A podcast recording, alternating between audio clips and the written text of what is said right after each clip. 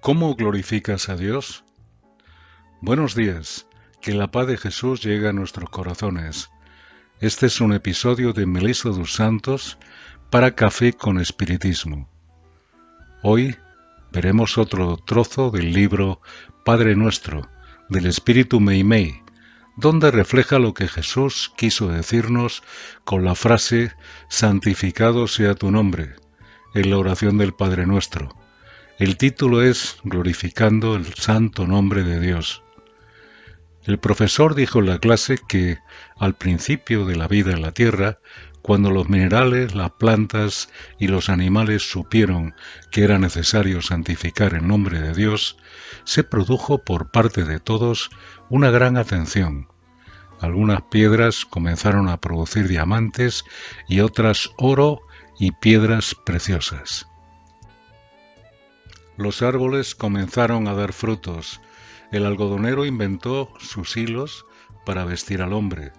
El rosal se cubrió de flores. La hierba, como no conseguía crecer, se extendió por el suelo adornando la tierra. La vaca empezó a dar leche. La gallina comenzó a ofrecer huevos. La oveja inició la creación de la lana. La abeja hizo miel.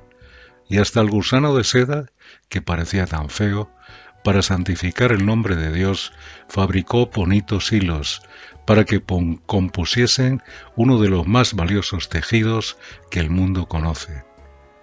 En ese momento se produjo una pausa y Pedrito preguntó, Profesor, ¿y los hombres qué hacen para eso?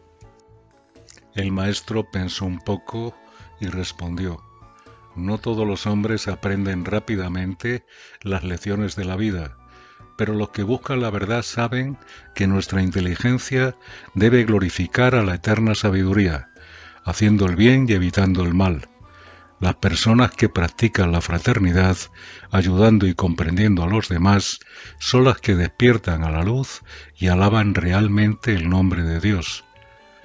Y finalizó diciendo, Dios desea la felicidad de todos y por eso todos los que colaboran para el bienestar de los otros son los que le santifican en la tierra. Esa historia de Mei Mei nos recuerda la parábola de los talentos, donde un patrón dio a un obrero cinco talentos, a otro dos y a un tercero uno. Los que recibieron más talentos consiguieron multiplicarlos, y el que sólo recibió uno lo enterró y no supo aprovecharlo, con lo que no glorificó a su patrón.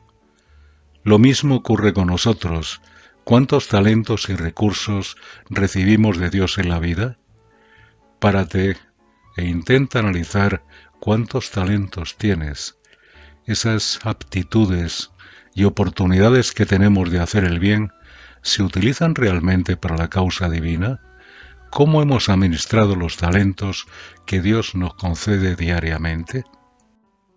Glorificar a Dios es hacerlo siempre, cuidando de nosotros mismos, de nuestro cuerpo, nuestra alimentación y nuestra mente, manteniendo pensamientos positivos, rezando, conectando con la espiritualidad que nos ampara, velando por nuestra familia, también al pensar en nuestra sociedad, en el prójimo, en los necesitados, tanto de un plato de comida como de dinero o atención, y al cuidar del bien colectivo, de la naturaleza y de los animales, porque todo lo que tenemos y somos se lo debemos a Dios.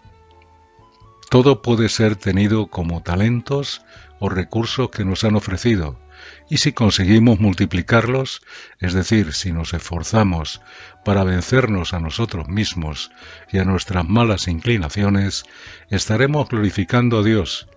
Jesús glorificó a Dios y todavía lo hace.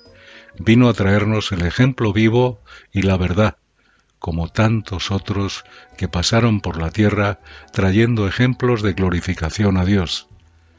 Bien sea en casa, en el trabajo, en la calle, o en cualquier tipo de templo, incluso las redes sociales, que podamos glorificar a Dios, como decía Meimei en el texto.